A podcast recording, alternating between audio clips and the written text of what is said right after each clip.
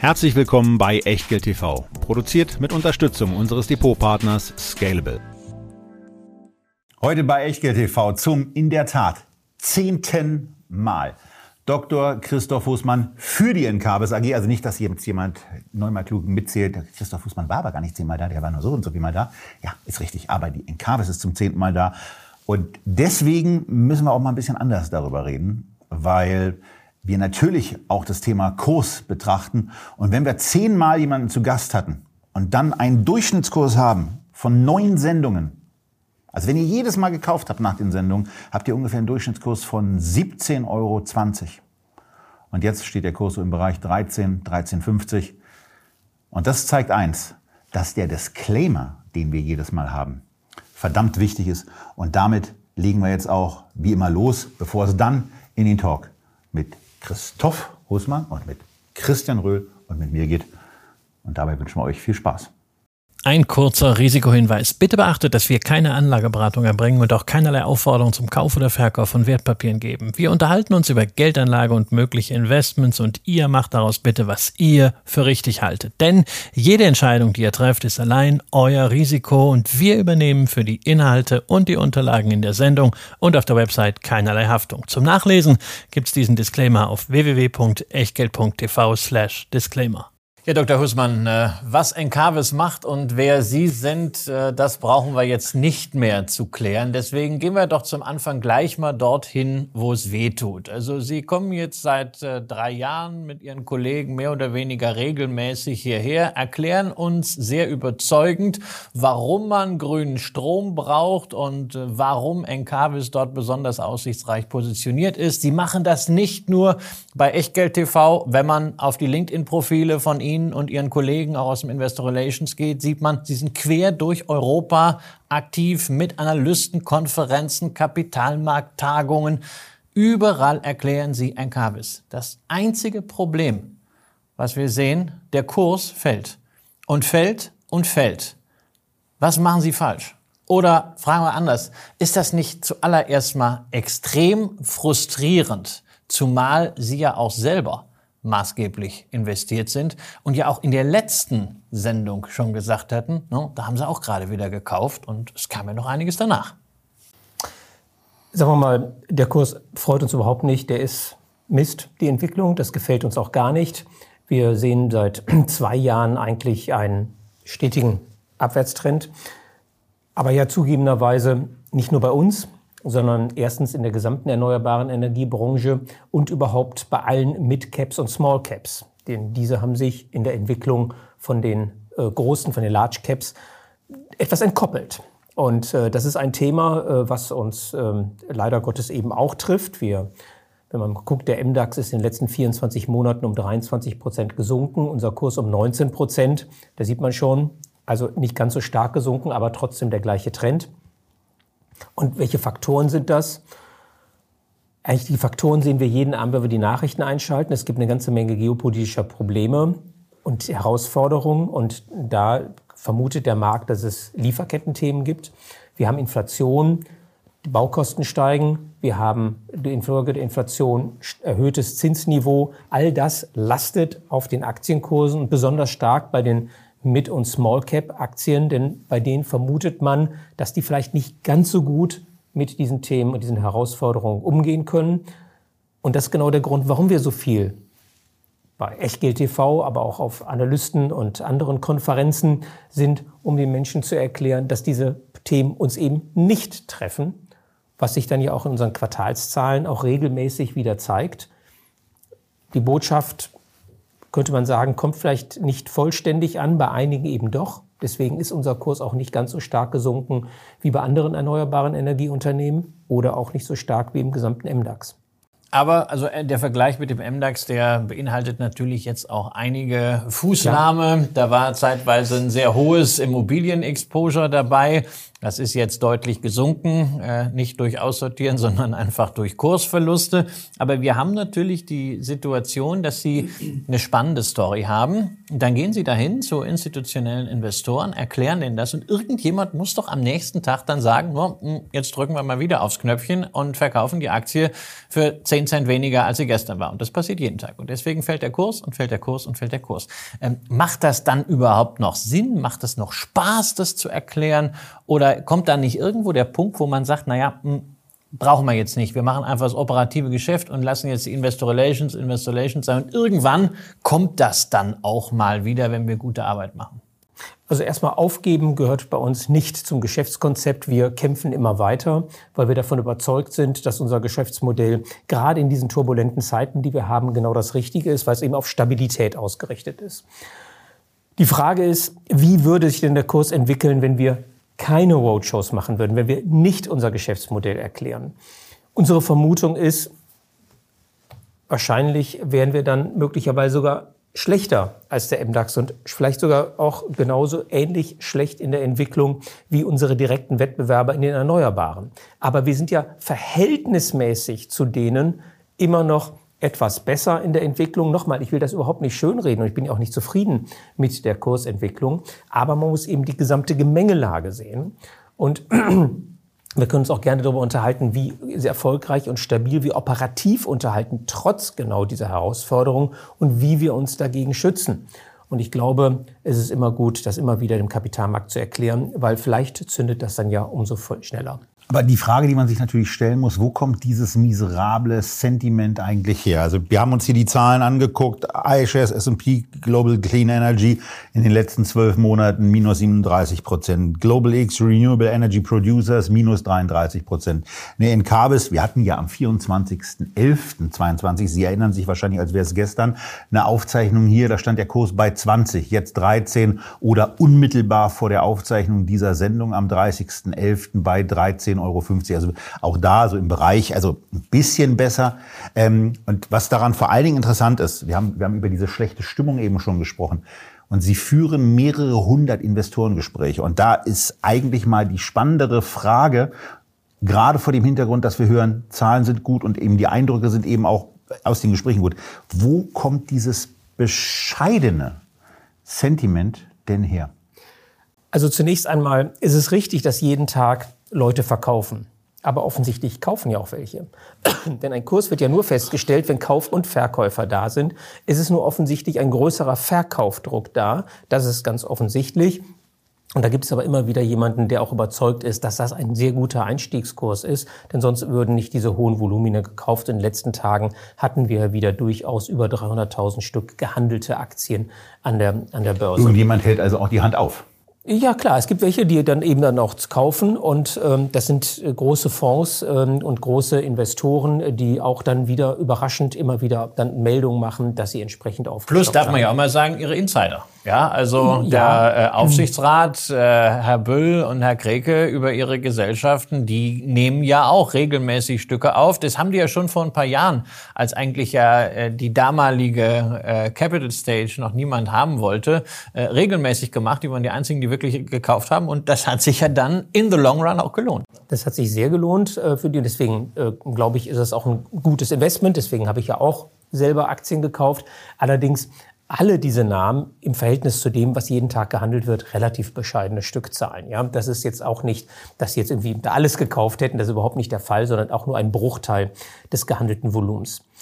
So, kommen wir zurück zu Ihrer Frage. Woher kommt denn eigentlich dieses negative Sentiment? Also zunächst einmal müssen wir sehen, die Erneuerbaren sind ja Assethalter. Wir kaufen Anlagen, die finanzieren wir und haben dann feste Strompreisverträge auf diesen Parks, dadurch abgesichert gegen Turbulenzen am Strompreismarkt. Und diese dann ja sicheren Cashflows, die werden jetzt mit einem höheren Zinssatz diskontiert. Das ist erstmal Mathematik, dass dann eben der Aktienkurs erst einmal auch darunter leidet. Das ist, glaube ich, richtig für fast alle Aktienwerte, die in aller Regel immer darunter leiden, wenn das allgemeine Zinsniveau langfristig hochgeht. Und jetzt hatten wir letztes Jahr eine disruptive Entwicklung durch den Krieg und die Inflation und dann sind die Zinsen auch eben brutal schnell angestiegen. Das hinterlässt ihre Spuren auch im Aktienkurs. Ein zweites Thema, angesprochen schon, Lieferkettenthemen. Die Vermutung, dass man gerade auch in der Solarindustrie abhängig ist von China und dass man dort eventuell Lieferkettenthemen hat. Das wird vermutet. Die Geschichte ist aber tatsächlich ganz anders. Modulpreise verfallen dramatisch, dieses Jahr um 45 Prozent im Preis, weil China solche Mengen in den Markt hineinschiebt. Aber für die Investoren ist dort eher ein nebulöses, oh, das ist eine China-Abhängigkeit, wer weiß, was daraus passieren kann.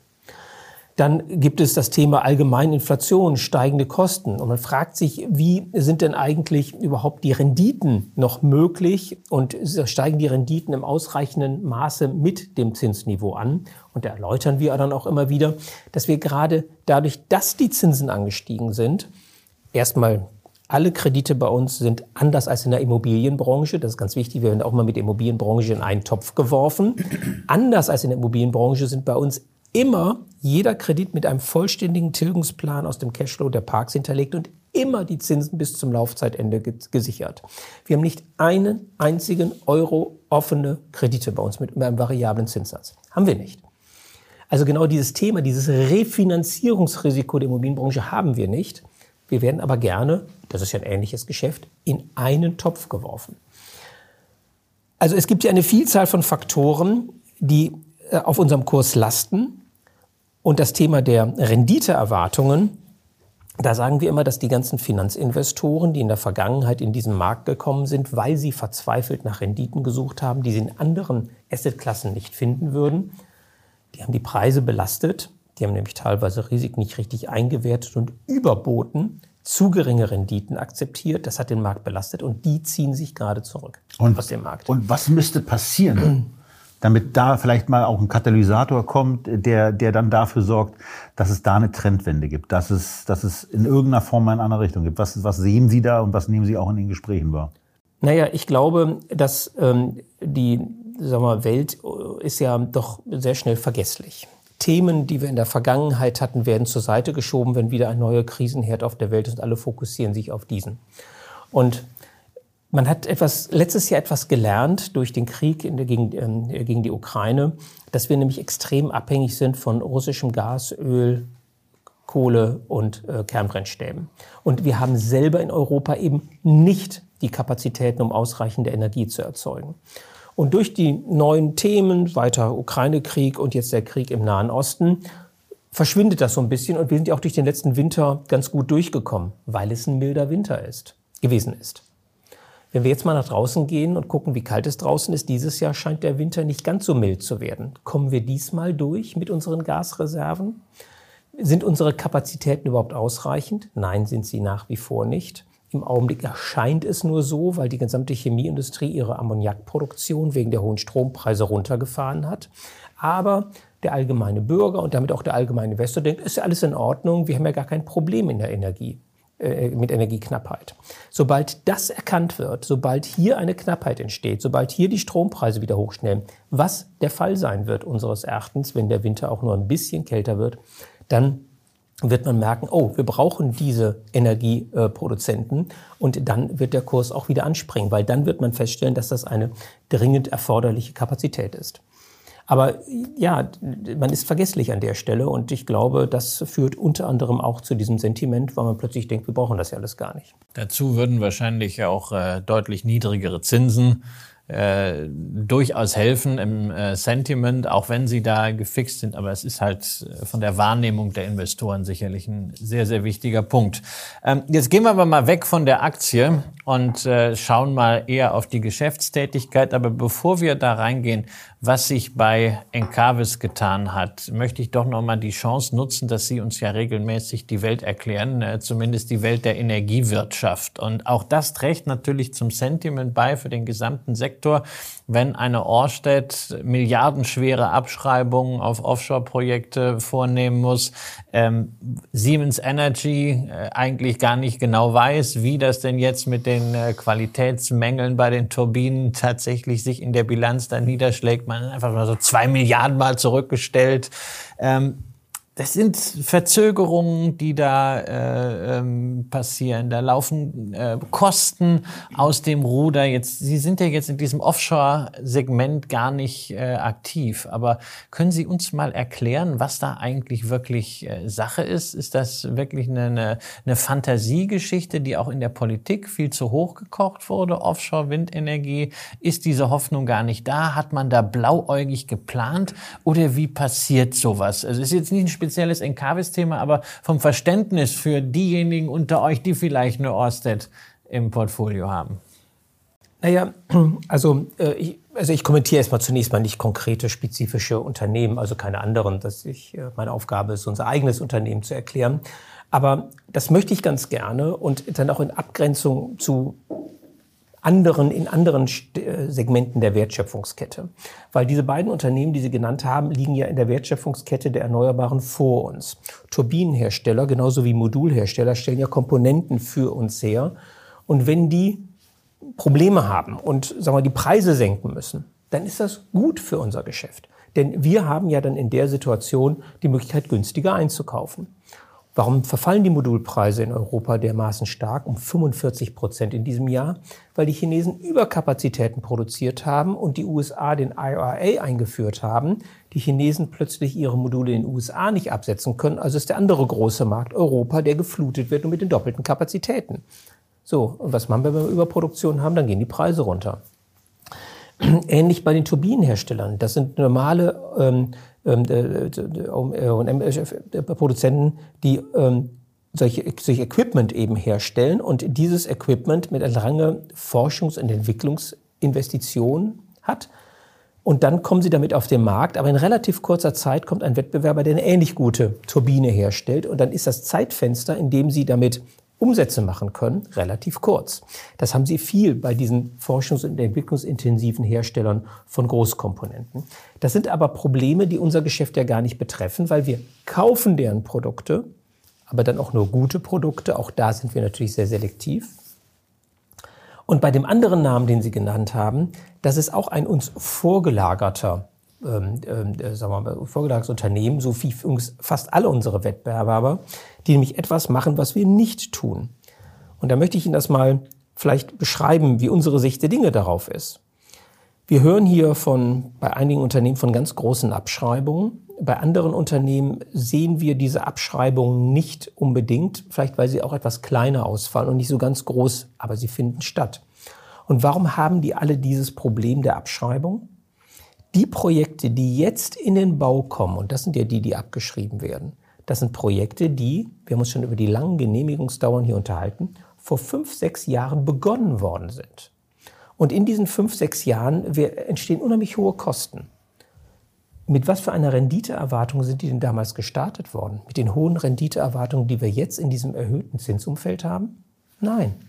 Die wurden damals in einem Nullzinsumfeld mit einer gewissen Marge dann gerne draufgeschlagen gestartet und wurden dann in einen solchen 3, 4, 5 Prozent Renditeerwartungskorridor hineingesteuert. Und damit gehen die jetzt in ihr Investmentkomitee und sagen, jetzt möchten wir anfangen mit dem Bau, alle Genehmigungen liegen vor. Und da sagt das Investitionskomitee, hör mal zu, schön, dass du die Rendite von damals, die du versprochen hast, einhältst, aber unser Renditeanspruchsniveau ist leider 200, 300 Basispunkte höher. Und dann sagen sie es ab. Das ist natürlich eine Kritik am eigenen Geschäftsmodell, wenn man das mit der Begründung dann sagen würde. Also sagt man besser, die Baukosten sind davon gelaufen. Das ist dann schöner. Das fundamentale Problem, was wir dabei haben werden, und zwar die Energiewende an sich und insbesondere diese integrierten Entwickler und Betreiber, dass sie jetzt in diesem Jahr die Projekte dann bewerten und abschreiben müssen, die sie vor fünf, sechs Jahren gestartet haben. Und nächstes Jahr diese vor vier bis fünf Jahren gestartet haben und übernächstes Jahr diese vor drei bis vier Jahren gestartet haben. Denn da sind ja alle in einem Niedrigzinsumfeld gestartet worden. Und dieses Problem haben wir nicht.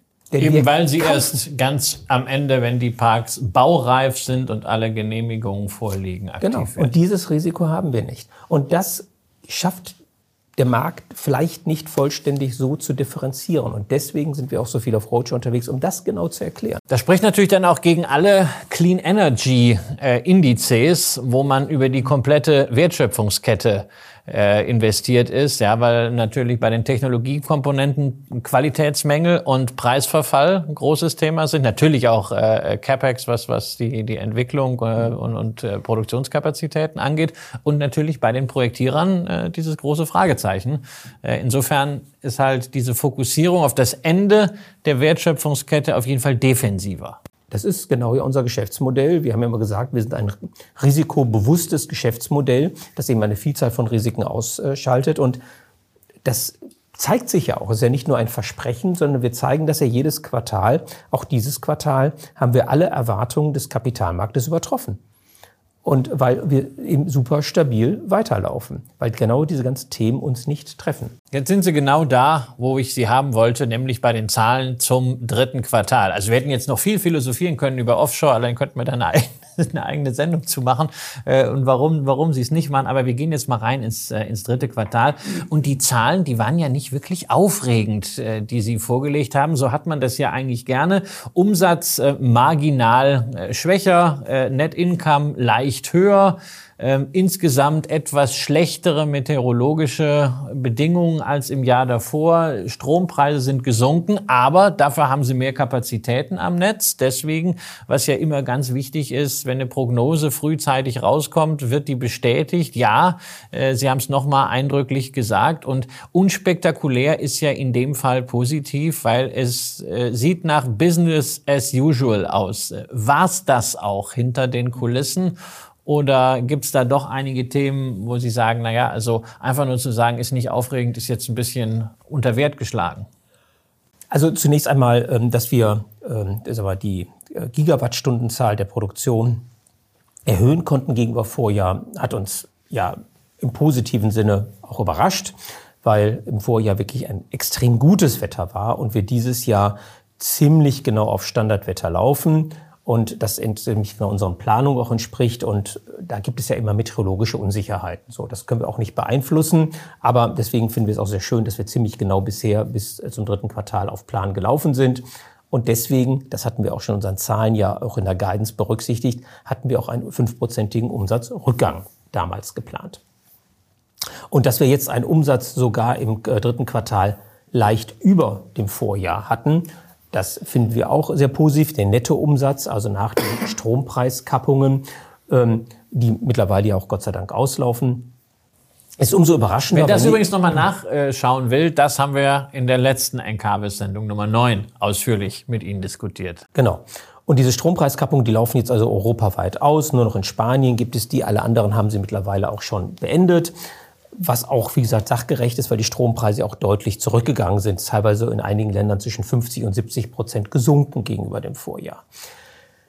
Und obwohl also die Meteorologie ungünstiger war als im Vorjahr, aber auf Plan, und die Preise deutlich ungünstiger sind als im Vorjahr, auch auf Plan, sind wir eben, laufen wir so stabil. Das ist also eigentlich ein Beweis genau unseres Geschäftsmodells. Und hier haben wir aber zwei unterschiedliche Entwicklungen, die aber auch genauso geguidet worden sind. Einmal der Stromumsatz geht zurück, das war ja absehbar. So ein tolles meteorologisches Jahr wie Vorjahr konnte nicht noch einmal kommen. Gleichzeitig haben wir aber unsere Stern Energy, unser Dienstleistungsgeschäft voll konsolidiert und die bringen genau den Umsatzbeitrag wie auch erwartet und der kompensiert das eben.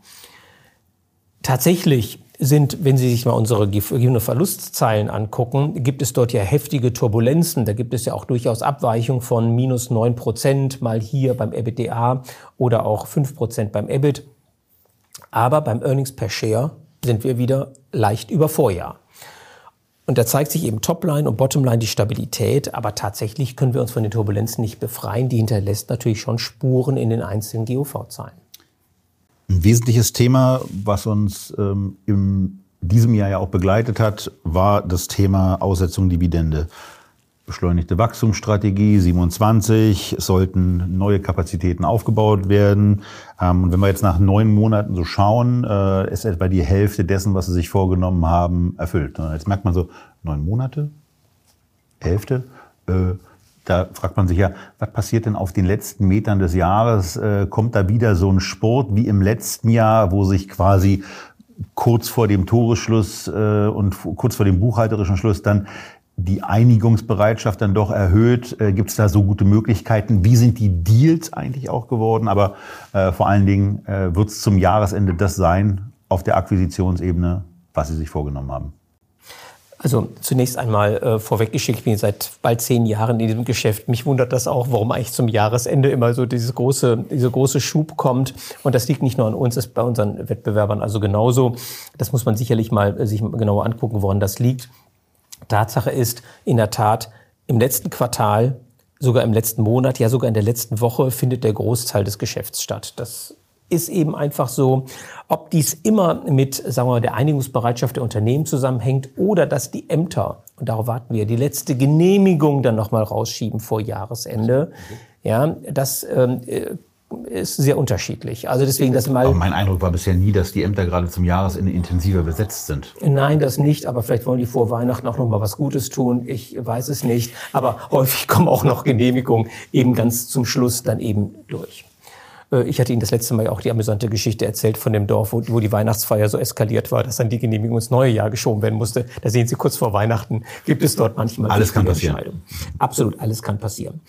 Jetzt haben Sie darauf angesprochen, dass wir gerade mal nach neun Monaten die Hälfte unserer Kapazitäten gekauft haben. Das ist also vor dem Hintergrund nicht verwunderlich. Tatsächlich hatten wir noch nie in einem Jahr nach neun Monaten schon die Hälfte unseres Ziels erreicht und überhaupt auch in absoluten Größen noch nie so viel gekauft wie dieses Mal. Aber und das ist mir ganz wichtig, eigentlich war ja unser, unsere Zusage, zu der wir nach wie vor stehen, und sogar noch erhöht haben im Q3-Gespräch. Deswegen möchte ich da nochmal darauf hinweisen. Das ursprüngliche Guidance war ja, dass wir 600 Megawatt in diesem Jahr kaufen und haben damals aber auch erklärt, Achtung, ein Megawatt kann man mit einem Megawatt kaum vergleichen, denn wir müssen unterscheiden zwischen Solar und Wind. Für Wind bezahlen wir ungefähr das Doppelte pro Megawatt wie für Solar, weil auch der Stromoutput dieses äh, Windkraftkapazität ungefähr doppelt so hoch ist wie bei Solar. Jetzt wollen wir es nicht so komplex machen und allen Leuten das umrechnen, sondern haben gesagt, die 600 Megawatt stehen deswegen für Energieproduktion Volljahr von 750 Gigawattstunden. Wir haben, wir, haben die, wir, wir haben die Zahl, also 600 Megawatt bleibt es nach wie vor in der Kapazität, aber der Energieoutput, den wir jetzt planen, ist von 750 Gigawattstunden auf 950 Gigawattstunden erhöht worden. Warum? Weil wir mehr Wind kaufen, damit auch mehr investieren für unsere Aktionäre, damit aber auch in Zukunft mehr Stromoutput und mehr Umsatz haben werden.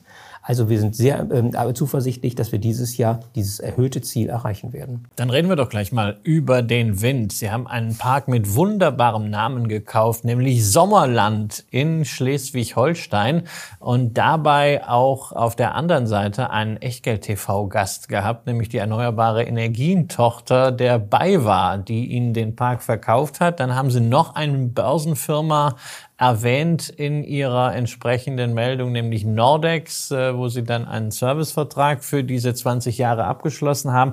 Ähm, da fragt man sich, ist das jetzt alles so ein bisschen äh, Name-Dropping, um zu zeigen, ähm, wir arbeiten nicht mit Siemens Energy oder ähm, was war da der Hintergrund? Also äh, nein, also äh, wir würden keine Negativabgrenzung. Wir haben schon unsere präferierten Turbinen. Da sage ich Ihnen ganz offen. Natürlich haben wir die und dazu gehört äh, Nordex dazu. Und ähm, genauso wie wir als börsennotierte Gesellschaft verpflichtet sind, Verträge auch bekannt zu geben, damit die Aktionäre entsprechend das einwerten können. So sind diese beiden börsennotierten Gesellschaften genauso dazu verpflichtet. Deswegen mussten wir Name-Dropping äh, machen an der Stelle. Der Park Sommerland ist ein wunderbarer Park, der eben schon ans Netz angeschlossen ist und wir freuen uns darüber, den in unserem Park Portfolio jetzt aufgenommen zu haben. Ja, für den Park haben Sie eine 20-jährige Vergütung nach dem Erneuerbare Energiengesetz. Da bin ich so ein bisschen drüber gestolpert, weil Sie uns ja ansonsten auch immer erklärt haben, eigentlich sehen Sie die Zukunft bei den Stromlieferverträgen mit Geschäftskunden, bei den PPAs, den Power Purchase Agreements, äh, auch weil ja diese EEG-Projekte gar nicht mehr so rentabel sind. Das war jetzt eine Ausnahme hier? Naja, also ähm, sagen wir mal, europäische oder deutsche und niederländische Parks sind in aller Regel, auch wenn sie möglicherweise ein PPA dort abschließen, haben immer noch zusätzlich einen EEG-Tarif. Der wird ihnen nicht zusätzlich ausgezahlt, aber in den beiden Ländern haben wir äh, einen EEG-Tarif, der als Floorpreis definiert ist. Das heißt, immer dann, wenn Sie einen höheren Preis realisieren können im Markt, dann können Sie das ja tun aber wenn Sie mal diesen Preis nicht mehr realisieren können, können Sie in das EEG auch jederzeit wieder zurückfallen. Und wir werden also auch für solche Parks wie Sommerland unter Umständen, wenn es der Markt hergibt, auch einen besseren PPA dann für längere Zeit oder auch für kürzere Zeit abschließen. Und wenn dann hinterher mal in der Verlängerung dann diese Option nicht mehr besteht, dann können wir wieder in den EEG-Tarif zurückfallen. Das heißt, nur dadurch, dass wir am Markt selbstständig tätig sind, ersparen wir auf der einen Seite dem Staat die Subvention. Das ist gut für den Staat. Auf der anderen Seite können, haben wir da die Sicherheit, dass wir nach zehn Jahren nicht in das Bodenlose fallen, weil eventuell dann keine vernünftigen Strompreise mehr geboten werden. Das ist also keine Abkehr davon. Wir wollen vor allen Dingen unsubventionierte Parks haben. Aber wenn uns das angeboten wird, dann nehmen wir natürlich dieses Fallnetz gerne mit. So, apropos äh, auch kaufen, wir haben über Schleswig-Holstein gesprochen, da ist, da ist windig. Wenn wir jetzt stärker in den Süden gehen, Spanien hatten wir ja auch schon diverse Male als Thema, da scheint die Sonne. In Kastilien, in Leon haben sie dazu gekauft, 28 Megawatt Solarpark erworben der 24 ans Netz gehen soll. Und da kommt dann etwas dazu, ähm, was der Kollege Mario Chirou, der ja auch schon bei uns war, gesagt hat, nämlich wir kommen da mit unserem Ziel einen großen Schritt näher, mehrere Solarparks in Spanien zu bündeln, um dann ein attraktives gemeinsames Power Purchase Agreement zu unterzeichnen. So. Was bündeln wir hier? Parks bündeln, was heißt das und worin liegt der Vorteil? Naja, also zunächst einmal, wir haben aktuell in Spanien 83 Megawatt im Bau. Einmal diesen Park, den Sie gerade genannt haben, und einen Park, den wir vor geraumer Zeit schon gekauft haben, vor einem halben Jahr ungefähr. 500 Megawatt sind ja schon am Netz. Der Punkt ist, unser Geschäftsmodell ist ja darauf ausgerichtet, nicht so ganz große Parks zu kaufen, weil da kommen wir dann eventuell in Konflikt mit großen Oil Majors oder großen Utilities, die selber solche großen Parks kaufen. Und die haben dann vielleicht auch günstigere Finanzierung. Vielleicht sind die auch nicht so renditesensitiv wie wir und bezahlen einfach mal ein bisschen mehr.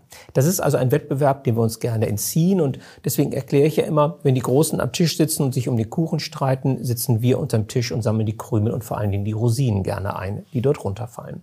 Um die kümmern die sich nämlich nicht. Wir kaufen also gerne kleinere Parks. Der PPA-Markt, der möchte aber kein PPA von einem 10 Megawatt Park haben der möchte gerne den PPA haben von 100 Megawatt oder von 80 Megawatt. Wir sind ja frei darin, innerhalb eines Stromnetzes mehrere Parks zusammenzufügen und für die gemeinschaftlich ein PPA und auch gemeinschaftlich eine Finanzierung abzuschließen und dann aus beiden Parks gemeinsam diesen PPA zu bedienen. Da kann man, das nennt man dann virtuelle Kraftwerke, die man dort daraus bündelt, weil ganz ehrlich, im Stromnetz ist es ja nicht so, wenn wir beide einen Stromliefervertrag abschließen, ich bin der Produzent, Sie der Abnehmer, dann kommt ja nicht genau die Kilowattstunde von mir bei Ihnen an, sondern das nennt man die Pool-Theorie. Zwischen uns gibt es den großen Pool. Ich gieße auf der einen Seite den Strom hinein und Sie nehmen auf der anderen Seite aus dem Pool Strom heraus. Welcher Strom das ist, wissen Sie nicht. Aber Sie bezahlen meinen Strom dafür, dass ich ihn da reingieße. Und da hat man dann quasi positive Skaleneffekte auf der Seite, dass man an andere Kunden rankommt, die vielleicht auch ein äh, anderen Preis bereit sind zu zahlen, als dass man sich auf kleinerem Niveau vielleicht ein bisschen mehr dadurch hangeln muss. Also, also in irgendeiner Form hat man eine Effizienzsteigerung. Ja, man hat viele Effizienzsteigerungen. Also erstmal, wenn Sie für jeder PPA, den Sie verhandeln, ist ein sehr komplexes Werk, mehrere hundert Seiten dicker Vertrag. Mehrere hundert? Ja, die sind 300, 400 Seiten dick. Das ist schon ganz dicke Verträge. Ah, da können Sie Sachen drin regeln. Das ist unglaublich. Sehr viele Details. Jedenfalls, ja, ja, das ist unglaublich. Und das, äh, das ist ja gerade unser Konzept dass wir versuchen, das Geschäft zu standardisieren. Denn wenn Sie jedes Mal für jeden Park eine individuelle äh, Vertragslösung haben, ja. dann ist ja nicht nur der PPA äh, individuell, sondern auch der darauf liegende Projektfinanzierungsvertrag, denn der bezieht sich ja auf den PPA. Und dann müssen Sie jedes Mal, wenn Sie irgendwo ein Problem in einem kleinen Park haben, erstmal ein paar hundert Seiten Verträge durchlesen, um genau zu wissen, wie unsere Rechtsposition ist. Das ist ja viel zu anstrengend. Wir wollen also standardisieren. Und standardisieren heißt für uns, dass wir eben den gleichen PPA-Vertrag mit den großen abschließen, die gleichen Projektfinanzierungsverträge, sodass wir wissen, ach, das ist ein Vertrag von 2023 und deswegen muss er die Regelung haben, muss sich keiner durchlesen. Das wissen wir dann. Das ist ein Rieseneffizienzvorteil. Und deswegen können wir auch nicht dann für, mit jedem kleinen potenziellen Abnehmer kleine PPA-Verträge abschließen, sondern wir bündeln gerne mehrere Parks, um die dann einem anzubieten, aber dann eben auch mit einem standardisierten PPA, einen standardisierten Projektfinanzierungsvertrag. Ich frage jetzt mal nicht Sie, weil das werden wir heute, wenn dann, wenn dann, dann nachklären. Aber ich, ich frage mal äh, an euch, wenn euch eine intensivere Aufbereitung interessiert, was in so einem 300 bis 400-seitigen PPA-Vertrag so alles definiert wird. Mir ist es ein totales Rätsel, aber ich kann es mir gleich ein bisschen erklären lassen. Äh, dann schreibt es gerne in die Kommentare, dann können wir das auch mal machen. Wenn ihr sagt nach dem Motto, nee, also 400 Seiten Vertrag äh, wird schon stimmen, dann machen wir das nicht. Aber wenn es euch interessiert, würden wir es ja auch mal aufbereiten können. Das ist ja kein Stromvertrag, den man mit einem Endkunden abschließt. Das wäre ja viel naja, aber trotzdem, komplex. ich meine, wenn, wenn ich mir das vorstelle, also Sie haben ja, Sie haben ja auch ein paar, Sie haben ja ein paar PPAs und alleine die die die Notwendigkeit dann auch mal zwischen den Zeilen in einem Vertrag zu lesen, 300, 400 Seiten, da kriege ich eine Macke. Also allein ja. bei der Vorstellung kriege ich eine Macke. Ja, aber das kann man vielleicht ganz kurz umreißen. Es geht ja zum Beispiel darum, wir verkaufen Pace Produced. Und das müssen also genau definieren, wer trägt das Profilrisiko, wer trägt das Balancing-Risiko, wer trägt, äh, wer bekommt die Guarantees of Origin, wer äh, haftet wann, wie, wenn zum Beispiel der Netzbetreiber das Netz stilllegt, sind wir dann schuld, weil wir nicht liefern oder ist der, das sind solche Themen. Das sind unendlich viele solcher Themen. Das ist ja ein sehr komplexes Konstrukt aus unterschiedlichsten Verträgen. Wenn zum Beispiel die Turbine stilllegt oder der Wechselrichter nicht funktioniert, wer haftet dann für den, dafür, dass nicht Strom geliefert werden kann? Das sind so viele Themen, die dort reinspielen, die äh, sehr komplex sind und dort äh, sehr komplex geregelt sind. Mhm. Aber jetzt haben wir zwei Case Studies gehabt, also Sommerland und äh, Spanien. Äh, das ist das, was jetzt zuletzt dazugekommen ist, aber die Pipeline soll ja weiterhin kräftig gefüllt werden. Da greifen Sie zu auf Entwicklungspartnerschaften. Da gibt es inzwischen eine ganze Reihe von Partnern und es gibt zwei neue dazu. Und während wir ja bei Sommerland mit BayWa RE und Nordex sozusagen Bekannte getroffen haben, können wir mit den Namen der neuen Entwicklungspartner nicht wirklich was anfangen. Green Go Energy und Innovar Solar. Wenn Sie uns mal ganz kurz erklären, ähm, was sind das für Unternehmen, was sind das für Partner und vor allen Dingen, wie sehen diese Partnerschaften aus? Haben Sie da irgendwelche Rechte des ersten Zugriffs? Haben Sie Abnahmeverpflichtungen? Äh, wie ist da insbesondere die Risikostruktur? Ja, also zunächst mal ein der Partner, der ist, ähm, also beide Partner sind uns natürlich wohl bekannt, aber mit einem arbeiten wir schon sehr lange zusammen, nämlich mit GreenGo in Dänemark. In Dänemark haben wir mit GreenGo eine revolvierende 600 Megawatt Pipeline für Solaranlagen und äh, das ist eine sehr erfolgreiche Partnerschaft. Wir haben in den letzten zweieinhalb Jahren schon 280 Megawatt Solaranlagen in Dänemark mit GreenGo Darf ich da gleich mal eingehen? Sie haben jetzt gesagt, revolvierend. Das heißt also, an der einen Seite kommt ein Park raus, den Sie dann kaufen, dann kommt an der anderen Seite was rein, sodass immer diese Pipeline bei, bei 600 bleibt. Aber ähm, müssen Sie dann äh, etwas abnehmen, wenn die Ihnen eine, eine solches äh, Projekt vorstellen? Oder ist es wirklich so, dass Sie dann das Recht des ersten Zugriffs haben für eine gewisse Zeit? Also diese, pa diese Partnerschaften laufen generell so ab, wie ich ihn jetzt gleich beschreiben werde. Es ist natürlich so, dass in jedem Einzelfall auch immer Adjustierung zu dem Vertrag, also ganz 100 Prozent harmonisieren können sie die auch nicht. In der Regel ist es so, wenn die ähm, wir haben also eine Kapazität von 600 Megawatt in Dänemark in diesem Fall hier vereinbart und dann entwickeln die und wenn die dann Mid-Stage sind, das heißt, es gibt so die ersten Reservierungen von Grundstücken. Es gibt so erste Vorgespräche zur Reservierung von Netzanschlusspunkten. Es gibt schon Dokumentation beim Bau- und Umweltamt, die eingereicht worden sind. Da wurde also, es ist nicht nur eine fixe Idee, sondern es ist schon eine ganze Menge auch an Arbeit geleistet worden. In dem Augenblick kommen die auf uns zu, stellen uns die Projekte vor, die wir vom Namen her oder von der Grundkonzeption her auch schon vorher kannten. Und wenn uns die dann gefallen und wir einverstanden sind, dann bezahlen wir den zu dem Zeitpunkt bereits einen bestimmten Wert. Das ist aber relativ gering im Vergleich zu dem, was am Ende möglicherweise dafür gezahlt wird. Wir haben dann ein richtiges SBA, also einen Übernahmevertrag für die 100 Prozent der, äh, der Anteile an dieser SPV, dem Special Purpose Vehicle, wo in dieser Parkrechte, die bis dahin erworben sind, schon drinstecken. Und die gehören uns dann auch zu 100 Prozent. Das ist keine Vorreservierung, sondern uns gehört der Park ab dieser frühen Phase. Und ab dem Augenblick hat der Entwickler dann die Verantwortung, diesen Park bis zum Ende, bis ready to build, fertig zu entwickeln. Und das tut er aber ein Stück weit auf sein eigenes Risiko.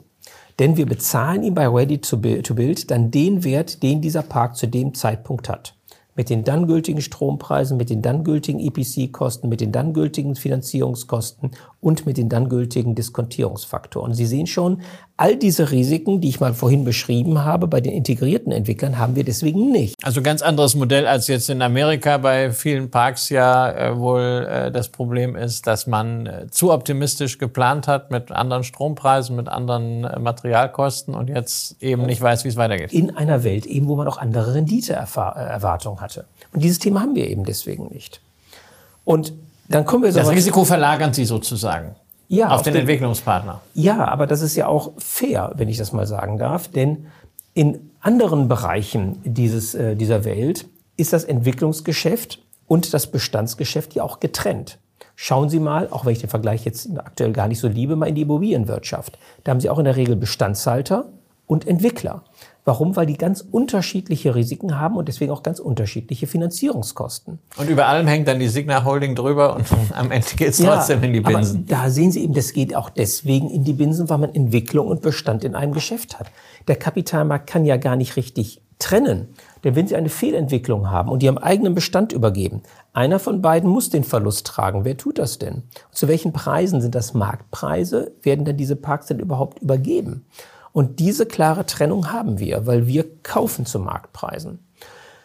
Das ist in vielen Phasen der letzten Jahre für die Entwickler ein sehr lukratives Geschäft gewesen.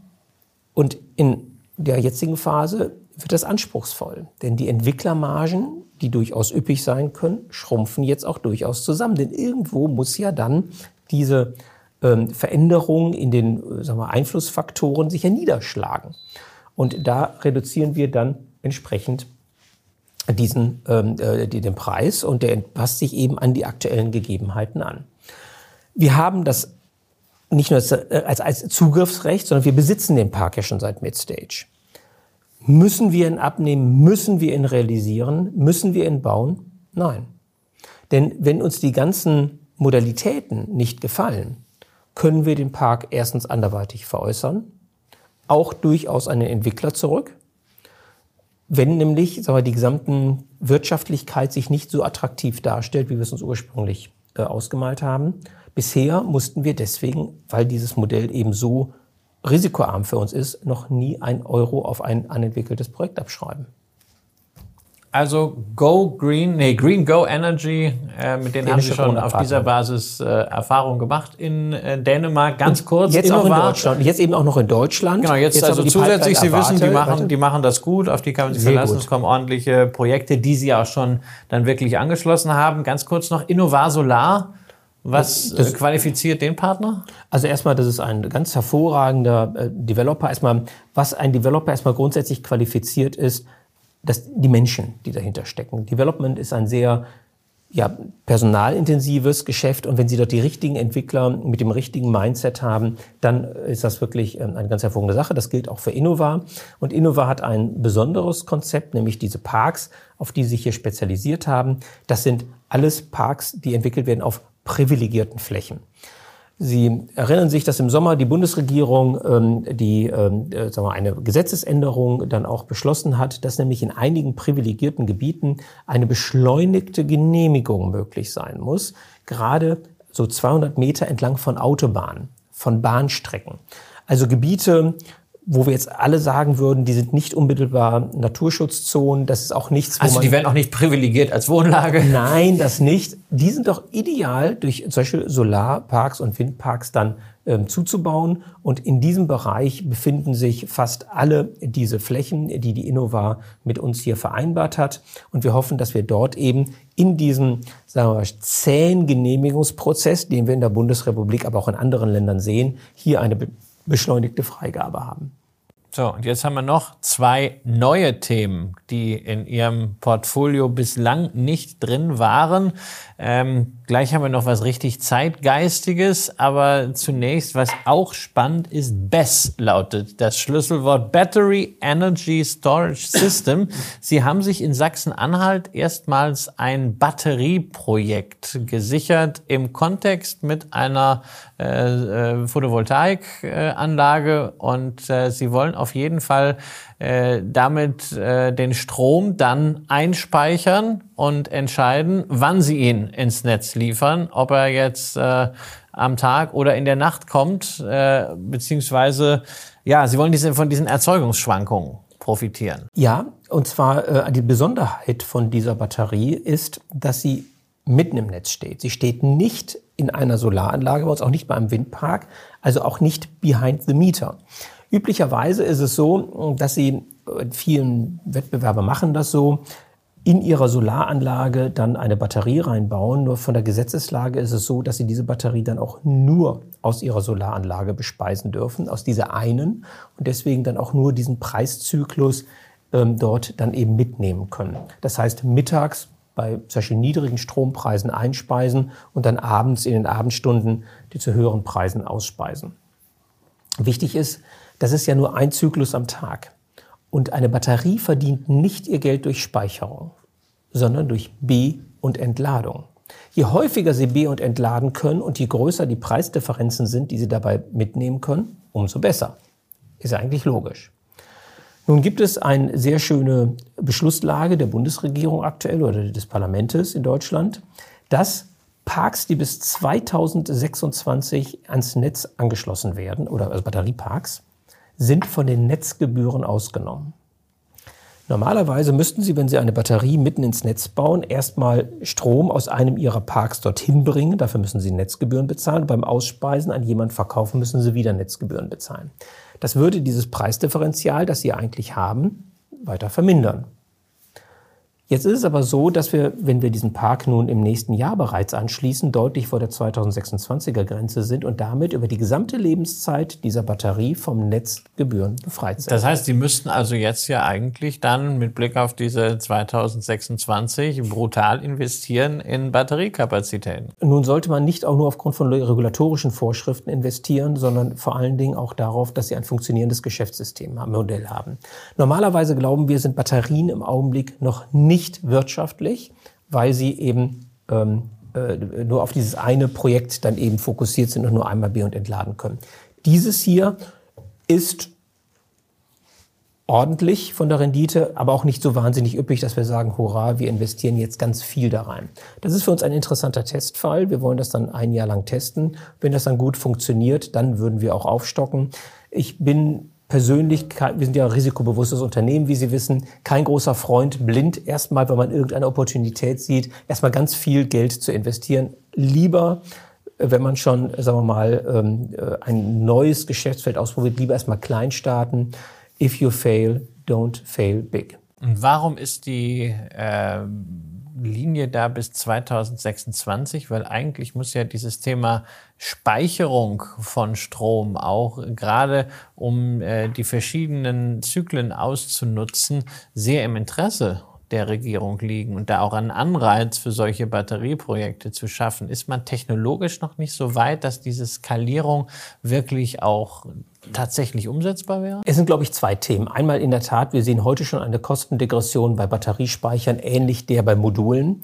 Ja, Module haben wir ja einen unglaublichen Preisverfall. Man muss sich erstmal verdeutlichen. Wir hatten schon über zehn Jahre einen 90-prozentigen Preisverfall. Und darauf haben wir jetzt dieses Jahr nochmal einen 45-prozentigen Preisverfall auf die verbliebenen 10 Prozent. Das ist dramatisch. Und das sehen wir ähnlich jetzt auch kommend bei den Batterien. Das ist ein ganz wesentlicher Wirkfaktor.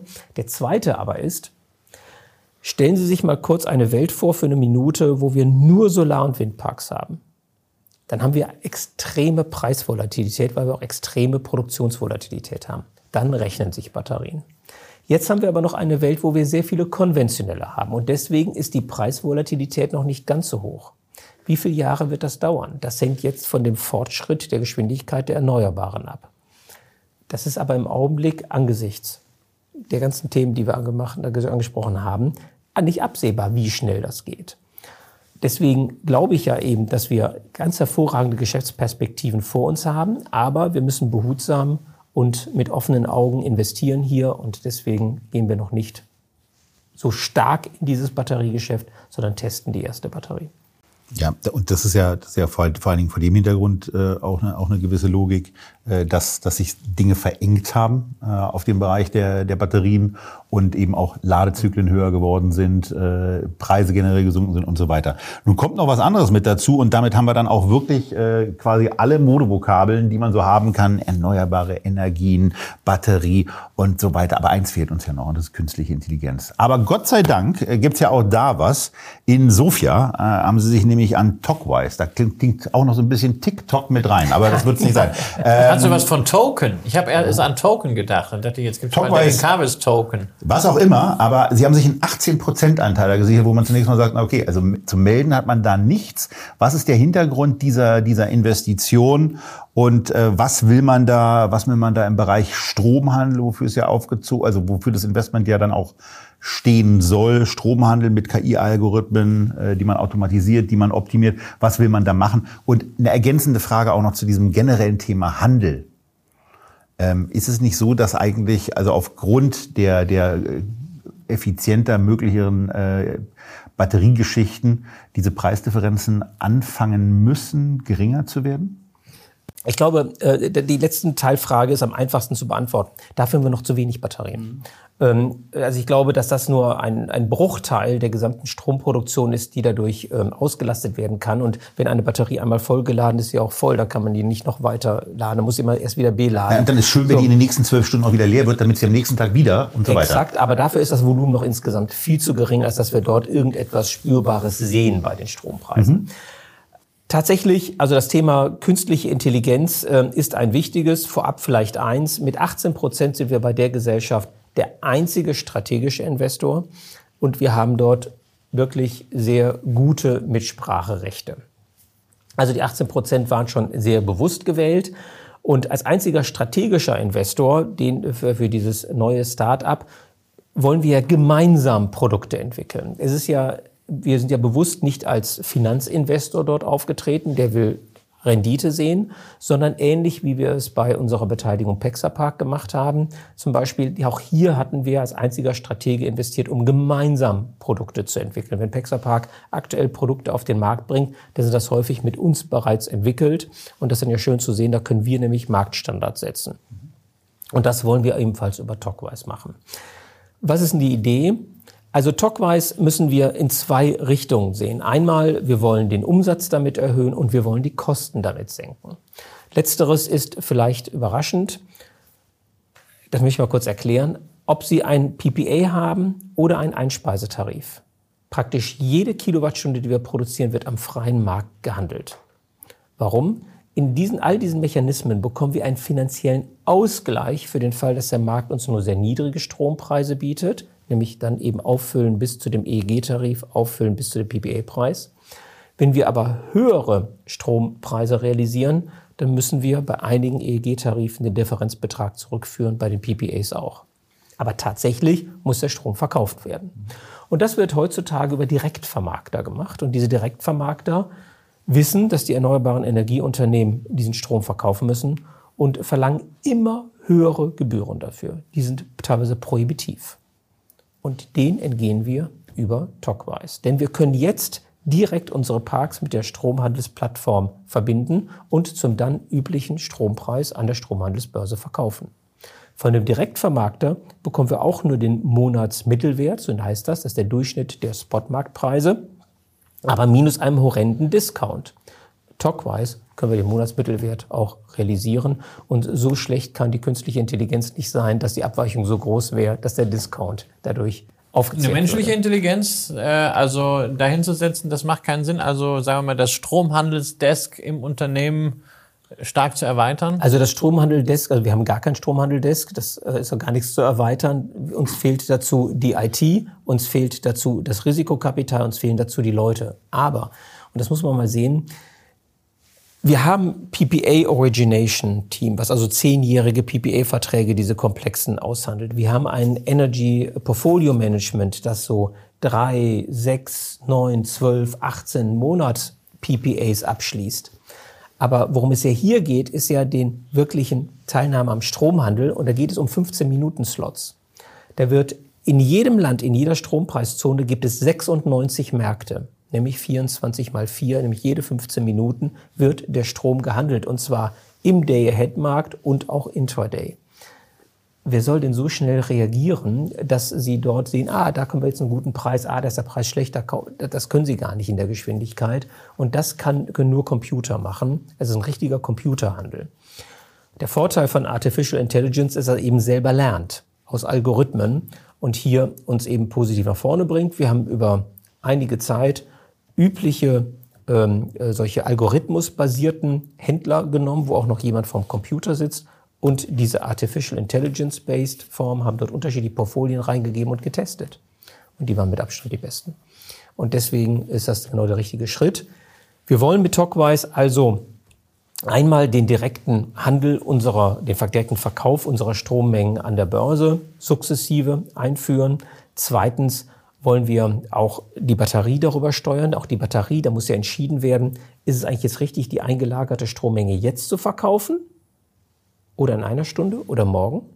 Dazu muss man ja komplexe meteorologische Modelle haben. Wie wird der Sonnenstand sein? Wie wird der Wind sein? Wie wird deswegen der Strompreis sein? Und das muss man ja alles rechnen.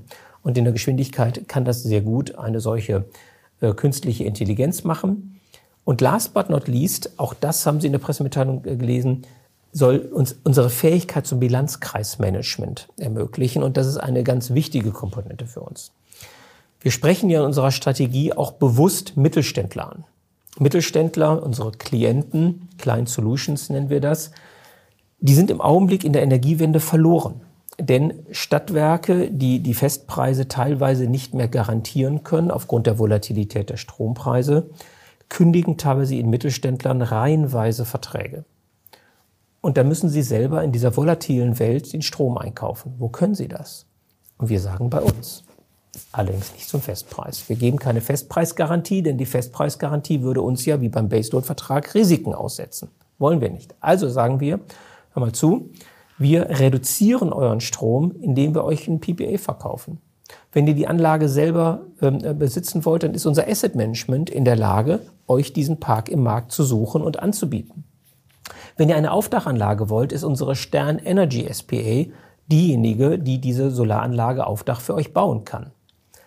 Und dann habt ihr vielleicht aus einzelnen dieser Lösungen oder aus der Kombination dann noch immer Defizite oder ihr, ihr habt eine Überproduktion. Wir können euch auch eine Batterie dorthin stellen oder unsere Batterie anbieten, dass ihr sie nutzen könnt. Und dann bleibt immer noch was über. Da gibt es also einen Bilanzkreis und da guckt man, welche Strommengen braucht er und welche können wir aus diesen verschiedenen Komponenten liefern. Und da ist dann Talkwise. Talkwise macht genau die Berechnung über die Artificial Intelligence und berechnet, wie viel Strommengen fehlen und wird dann im Day-Ahead-Markt die entsprechenden Strommengen möglichst preisschonend einkaufen oder auch verkaufen. Da ist dann der Mittelständler einem gewissen Preisrisiko ausgesetzt, aber dadurch wir insgesamt durch unsere anderen Angebote das Preisniveau insgesamt gedrückt haben, ist das für ihn verkraftbar. Das heißt, die sind bereits am Markt bei äh, Talkwise mit Lösungen. Das ist jetzt nicht so Start-up nach dem Motto, wir gucken jetzt mal, was wir irgendwann machen können und in fünf Jahren wird dann vielleicht auch mal eine Lösung kommerzialisiert, sondern die haben jetzt schon äh, Dinge, die irgendwie zumindest in der Beta-Version im Einsatz sind. Nee, diese, die, die haben die Software und die Berechnung und die an Ankopplung an die Börse und das funktioniert auch. Große namhafte Utilities sind teilweise deren Kunden. Aber wir fügen eben auch noch diese Zusatzdienstleistung ein, weil Strom ist ja ein Commodity. Also ein Produkt, das sich nur unter den Preis differenziert. Im Augenblick haben wir noch ein kleines Prä, weil es grüner Strom ist. Aber je mehr grünen Strom es gibt, umso mehr wird es wieder zum totalen Commodity. Und dagegen können wir uns ja nur schützen, indem wir Zusatzdienstleistungen anbieten, nämlich wir helfen euch in dieser turbulenten Welt, euch Mittelständlern, hier durch diesen Dschungel der komplexen Value Markt. Added Energy. So könnte man das sagen oder eben Energy as a Service und dass man dort eben Gesamtpakete anbietet und dadurch Preisdifferenzierungsspielräume bekommt. Wir haben mit der Aktie angefangen, wir hören auch mit der Aktie auf, also nicht, nicht unmittelbar, aber so mittelbar. Äh, denn ähm, zum 30.09. wurde ein Zahlungsmittelbestand von 345 Millionen Euro in der Bilanz stehen vermeldet und damit lässt sich ja Wachstum generieren. Also Zumindest eine Weile. Denn so komplett bis äh, um, die, um die Ziele aus Wachstum 2027 umzusetzen, sind sie damit nicht. Also dieses durchfinanziert Thema haben wir hier noch nicht. Von daher zwei Sachen. Erstens, wie sieht es auf der Fremdkapitalseite aus? Ähm, spüren Sie da schon, dass dieser leichte Zinsrückgang, den man in den letzten Wochen hatte, ähm, auch, auch bei, den, bei den Kreditgebern in irgendeiner Form zu einer Lockerung und zu mehr Geschäftsinteresse führt? Oder wie sieht es da generell aus für Sie? Und das Thema ähm, Eigenkapital ist ja dann auch immer wieder ein Punkt, der auf dem niedrigen Kurs, da sind wir jetzt wieder, ähm, natürlich bedeuten würde, dass eine immense Verwässerung bei einer Kapitalerhöhung ähm, für die Altaktionäre äh, herausspringen würde. Ist da was zu erwarten, Schrägstrich befürchten? Also Fremdkapital und Eigenkapital. Also vielleicht äh, fange ich auch wieder mit der zweiten Teilfrage an. Ähm, wir haben bei unserer Vorstellung unseres Plans 2027 gesagt, wir haben vor, dies ausschließlich mit Fremdkapital und eigenem Cashflow zu machen. Deswegen ja auch die Dividendenkürzung, weil diese 50 Millionen Euro sind absolut wichtig für uns, dass wir die haben. Und ich möchte das noch einmal hier kurz ausführen. Wenn wir 50 Millionen Euro Dividende zahlen, fehlen uns erstmal 50 Millionen Cash. Das ist erstmal sehr naheliegend. Ja. Gleichzeitig reduziert sich in unserer Bilanz aber auch das Eigenkapital um 50 Millionen Euro. Mhm. Da die Banken uns in Relation zu unserem Eigenkapital Kredite gewähren, bekommen wir damit 50 Millionen Euro weniger Kredite.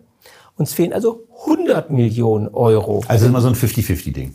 Nee, nicht 50-50, sondern einmal 50 Millionen Cash fehlen und 50 Millionen ja, klar, Eigenkapital. Und deswegen kriegen wir weniger Kredite. Genau, ist ungefähr 50-50, ist nicht ganz genau, okay. aber rund 100 Millionen. Da wir, das sind 100 Millionen, die wir weniger haben, um das Eigenkapitalticket eines solchen Parks zu bezahlen. Dieser hat aber eine Non-Recourse-Finanzierung, auch von rund dann der gleichen Größe, also 200 Millionen. Mit 200 Millionen kann ich locker 250 Megawatt Solar kaufen oder 300. Wir würden uns also durch eine Dividendenzahlung die Hälfte des diesjährigen Wachstums, wenn es nur Solar wäre, wegschneiden. Da sieht man, wie bedeutsam diese Dividende gewesen wäre für uns. Und diese 50 Millionen jetzt erstmal intern zu haben, ist ein Riesenfortschritt. Und da wir durch die Tesorierung unserer Gewinne das Eigenkapital ja auch nach oben schieben, das wird ja immer größer, haben wir auch die Möglichkeit, entsprechend mehr Fremdkapital aufzunehmen. Und unser Ziel ist es, unser Wachstum bis 2027 durch eigene Cashflow, der auch immer anwächst, auch das habe ich immer erläutert, wie durch fortschreitende Tilgung in den Parks der Cashflow aus den Parks stets ansteigt. Und das sehen wir ja auch. Und durch zusätzliche Kreditaufnahme, weil wir uns dadurch auch dauernd entschuldigen, schulden im Konzern, immer mehr Kredite aufzunehmen, um damit neue Parks zu kaufen. Eine Eigenkapitalaufnahme haben wir bewusst nicht generell ausgeschlossen, weil wir gesagt haben, wenn wir schneller wachsen oder die Märkte wahnsinnig schwierig werden und kein Geld mehr zur Verfügung stellen, es aber tolle Opportunitäten gibt, würden wir das machen. Das ist aber immer nur Last Choice. Und dann wird es den Aktionären eben auch umfangreich erklärt, aber die Planung geht Exakt. ganz klar darauf hinaus, bis 2027 zur Umsetzung und zur Erreichung der mit Wachstum 27 verknüpften Ziele keine Kapitalerhöhung, sondern alles übers Fremdkapital laufen zu lassen. Und äh, damit reden wir dann auch erst ab 2027 oder ab 28 wieder über das Thema Dividende. Das habe ich auch so nicht gesagt. Und das erstens gibt es noch keinen Beschluss fürs nächste Jahr, weil das wird natürlich jedes Jahr von dem Aufsichtsrat zusammen mit dem Vorstand der Hauptversammlung vorgeschlagen und dort entschieden. Und deswegen kann ich auch nichts Generelles vorgreifen. Die grundsätzliche Argumentation allerdings, die wir damals gesagt haben, dass nämlich die äh, das Wachstum immens ist und damit der Kapitalbedarf riesig ist und dass in dieser Ausnahmesituation wir als Wachstumswert auf die Dividende temporär verzichten müssen. Dieses Argument gilt sicherlich noch einige Jahre. Und dann müssen wir uns überlegen, wann hört dieses riesige Wachstum auf? Nennen Sie mir mal einen Markt, wo der Gesetzgeber, die Gesellschaft, die Wirtschaft fordern, dass die jährlich anzuschließenden Kapazitäten sich vervierfachen sollen gegenüber dem, was wir im Durchschnitt letzten zehn Jahre hatten. Das ist doch ein wahnsinniges Wachstum. Und da wollen wir uns ja nicht marginalisieren im Markt, sondern nur mitwachsen. Das Einzige, was wir im 2027 ist, ist mitwachsen mit dem Markt. Und das wollen wir realisieren, aber eben ohne unsere Aktionäre zu verwässern.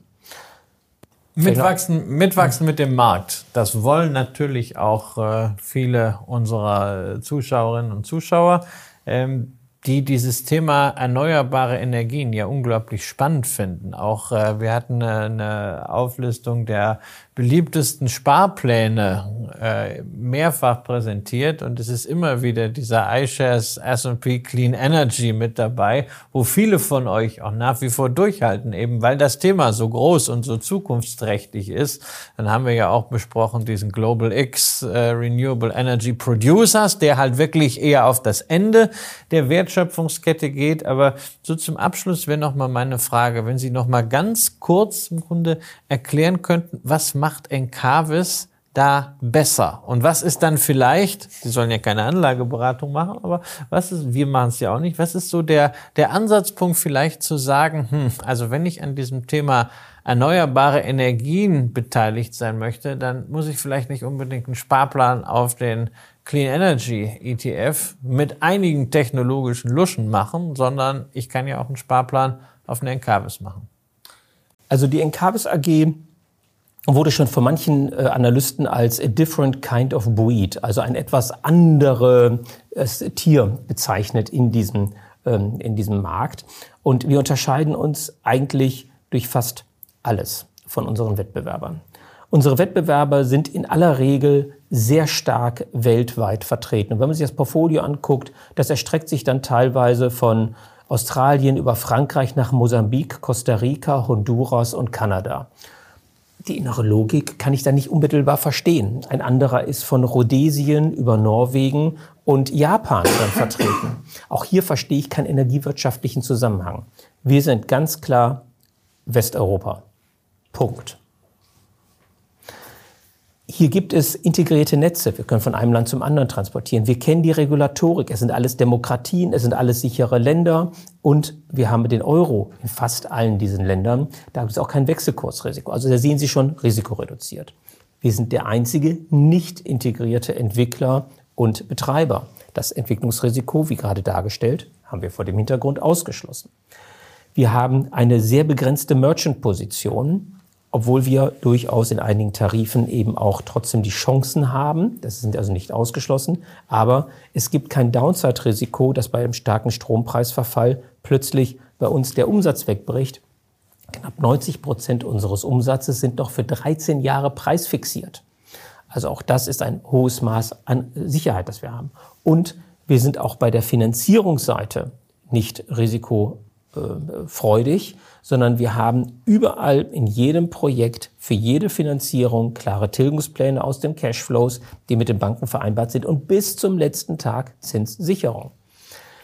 Sie sehen, die Risiken sind hier ausgeschlossen, Chancen, aber insbesondere Wachstumschancen haben wir riesige und das unterscheidet uns schon von unseren Wettbewerbern und deswegen sind wir auch das einzige erneuerbare Energieunternehmen mit Investment Grade Rating das eben entsprechend auch günstige Finanzierung reinholen kann. Ich glaube, dass gerade in turbulenten Zeiten sind wir als Encarvis besonders gut aufgestellt, um eben, und das zeigen ja auch unsere Quartalszahlen, das zeigen seit neun Jahren unsere Zahlen, wir noch nie enttäuscht haben bei irgendeiner Kennzahl.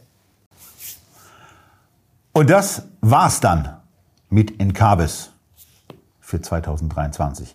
Das zehnte Mal zu Gast. Ihr wisst jetzt, möglicherweise, was ihr im erneuerbaren Energienbereich auch als Sparplan für 2024 als gute Vorgabe nutzen solltet. Wenn euch die Argumente nicht überzeugt haben, dann findet ihr ja auch auf dem Investment- und ETF-Fondsbereich eine Alternative. Und wir sehen uns dann zu den ganz normalen Echtgeld-TV-Sendungen wieder, ob nun zu erneuerbaren Energien oder zu was für Aktien auch immer. Ihr bleibt vor allen Dingen eins, gesund, investiert und beim nächsten Mal wieder mit dabei. Das war's. Tschüss aus Berlin.